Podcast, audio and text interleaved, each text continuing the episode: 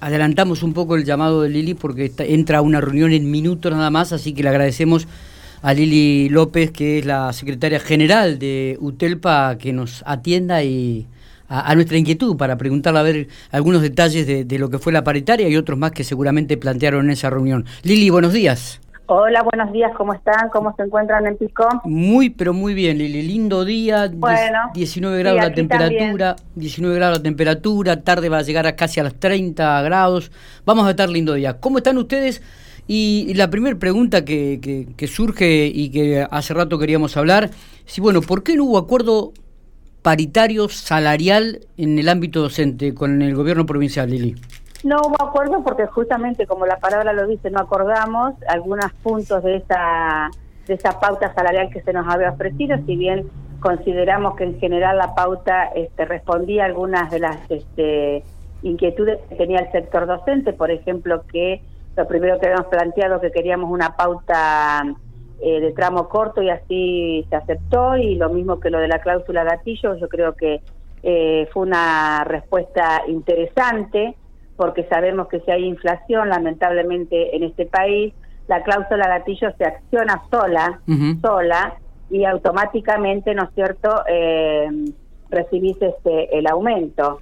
Y lo que no acordamos fue que nosotros necesitábamos inyectar, por decirlo claro y para que se entienda, más dinero al principio de esa pauta, que ese porcentaje fuera mayor, tanto en febrero como en marzo, para que el docente recibiera más plata en el bolsillo ante este contexto tan crítico, ¿no es cierto?, que estamos viviendo, este desfasaje que ya tiene el salario, y bueno, no hubo acuerdo, no acordamos, así de, concreto, pero bueno, en definitiva, nosotros vamos a seguir avanzando en la discusión salarial y además ya para el jueves que viene tenemos una paritaria nuevamente abierta, donde nos vamos a sentar a discutir algunas condiciones laborales en contexto de pandemia. Que es muy importante, que es un tema muy importante porque estamos trabajando con protocolos, con cambios en las instituciones y en el ámbito paritario es donde nos tenemos que sentar a discutir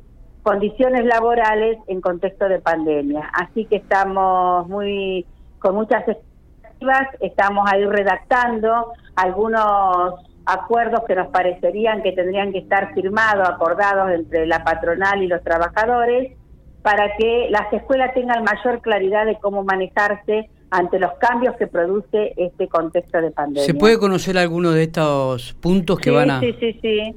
Sí, sí, por ejemplo, para quienes tengan dispensa por grupos de riesgo que le ponen suplente, que esos suplentes continúen, que no bajen, es darle seguridad a compañeros y compañeras que a lo largo del año no, no estén bajando y se queden sin trabajo ante la necesidad que hay, por ejemplo. Hay otro que planteamos que es la mayor asistencia, que no te pierdas el presentismo si te agarra el COVID-19, ¿sí? O si te aíslan por esos contactos estrechos, que esos días que estás aislado no te pierdas el presentismo, que no es poca cosa. Para quienes no saben, el presentismo es el, el lo cobramos si va, asistimos al trabajo. Si vos faltás al trabajo por enfermedad o por, por lo que sea, no, no lo cobras, lo perdés.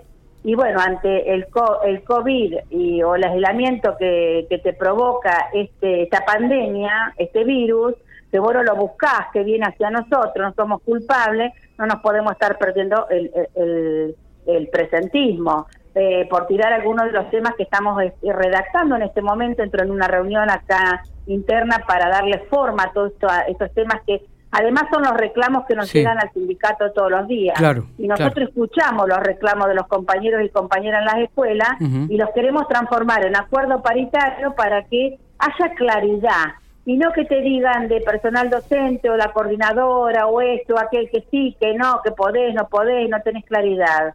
Entonces, este, le damos tranquilidad con algunos acuerdos paritarios que tienen que ver con condiciones laborales. Eh, arrancaron las, las clases presenciales. Eh, eh ¿qué, análisis, qué, han escuchado de parte de los docentes? ¿Cómo, cómo está la situación actual?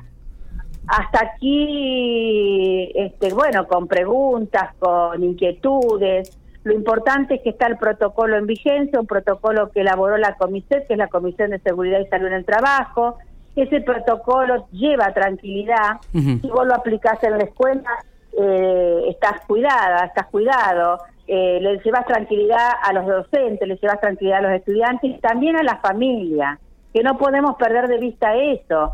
Es decir, la comunidad educativa toda tiene que estar tranquila, con un protocolo claro para que se cumpla. Mira, si vos circulás por las escuelas, ves cómo llegan los chiquitos con el tapaboca, los papás que los acompañan, todos van con su tapaboca, y eso es muy importante, porque eso quiere decir que están escuchando, que saben de cómo es el protocolo, que no puede ir cualquier papá o mamá este, sin tapaboca a llevar a los más chiquitos, por decir un ejemplo de primer grado. Está bien. Este, yo el otro día pasaba por una escuela y veía cómo estaban todos con una fila en la vereda, eran los chiquitos de primer grado, viste que la familia siempre acompañó a los chiquitos de primer grado, sacarte la foto el primer día, y estaban todos con tapaboca, con distanciamiento, y bueno, eso es cuidarnos entre todos y todas. Está bien, está bien. Eh, este jueves, el, digo, la semana que viene, se vuelven a reunir en paritarias.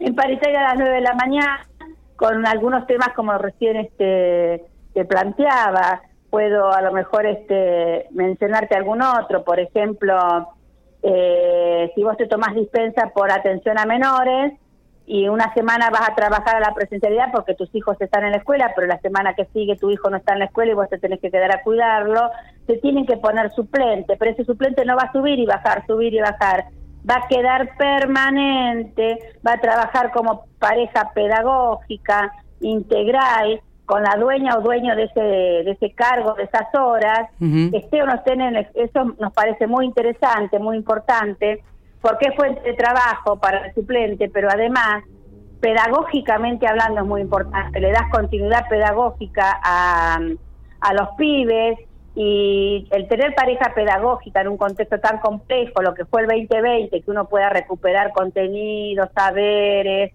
un apoyo, y todo lo que sabemos, los que somos docentes, es muy importante que se sostenga ese suplente. Está, está. Bueno, Lili, te agradecemos estos minutos. ¿eh? No sé si... Ah, Matías, perdón. Una consulta me queda, Lili. Eh, ¿Qué pasó en esta reunión del miércoles de la Comisión Mixta de Salud y Seguridad en el Trabajo con las escuelas con residencias? Se está trabajando con eso, es muy importante, muy buena pregunta.